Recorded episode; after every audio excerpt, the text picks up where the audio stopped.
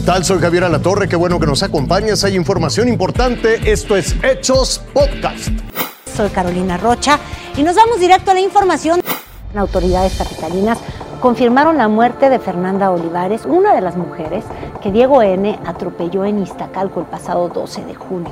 De acuerdo con autoridades de la Secretaría de Salud, a las 8.10 de la mañana, cuando lamentablemente falleció a consecuencia de las lesiones que sufrió aquel día, aquel 12 de junio. Los familiares de ella se encuentran hasta el momento al interior de este hospital, están realizando los trámites pertinentes. ¿Qué fue lo que derivó en este lamentable hecho? Carolina, vamos a comentarlo brevemente. Se encontraba tanto María Fernanda Olivares Gómez, Poli, junto con otros amigos, entre ellos este, Fernanda Cuadra, en un inmueble de la calle Niceto de Zamacois.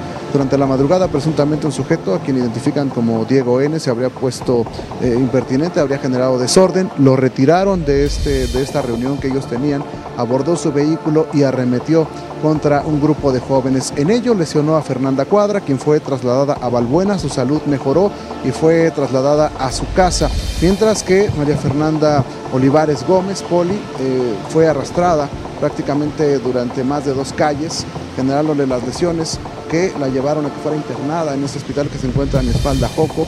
¿Qué es lo que ha pasado también por parte de la investigación en contra de, del presunto responsable?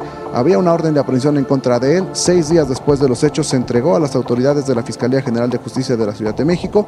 Le fue, eh, fue vinculado a proceso por un juez por tentativa de homicidio en contra de dos personas. Se le decretó prisión preventiva oficiosa que lleva en el reclusorio preventivo Baronil Oriente y la Fiscalía Capitalina señaló que ahora buscará que se reclasifique el delito de tentativa de feminicidio a feminicidio por estos hechos de los que les estamos informando.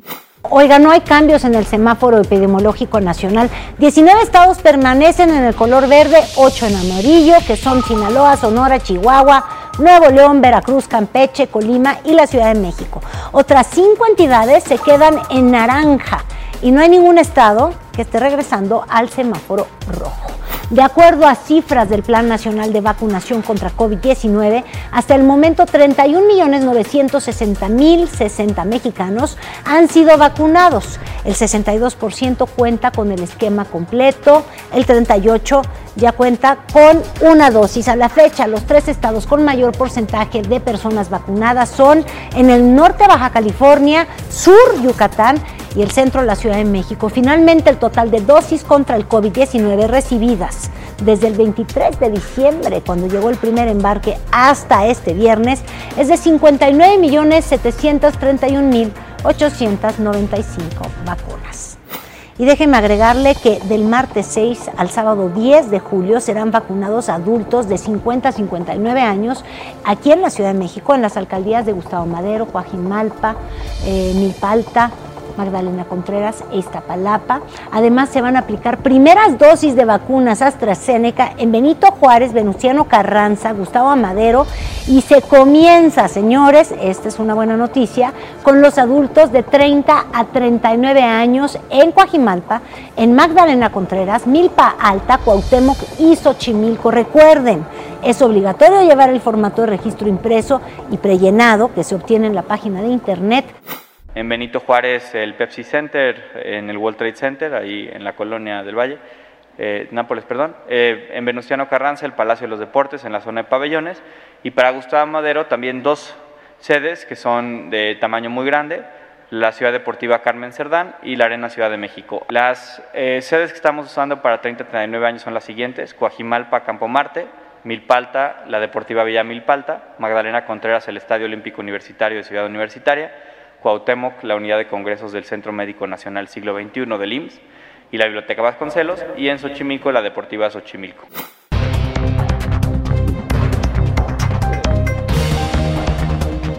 Es momento de ir más allá de nuestras fronteras. En Japón, un deslizamiento de tierra sepultó varias viviendas en la región central del, del, país. Hasta el momento hay 20 personas desaparecidas. El derrumbe se produjo tras varios días de muy intensas lluvias allá. Elsa se degradó a tormenta tropical. El fenómeno se mueve hacia República Dominicana, Haití, Cuba y Jamaica, donde decenas de residentes ya fueron desalojados ante posibles inundaciones. El Centro Nacional de Huracanes de Estados Unidos reportó vientos máximos de 110 kilómetros por hora. Lo invito a que siga con nosotros mañana con detalles de más información que justo ahora está en desarrollo.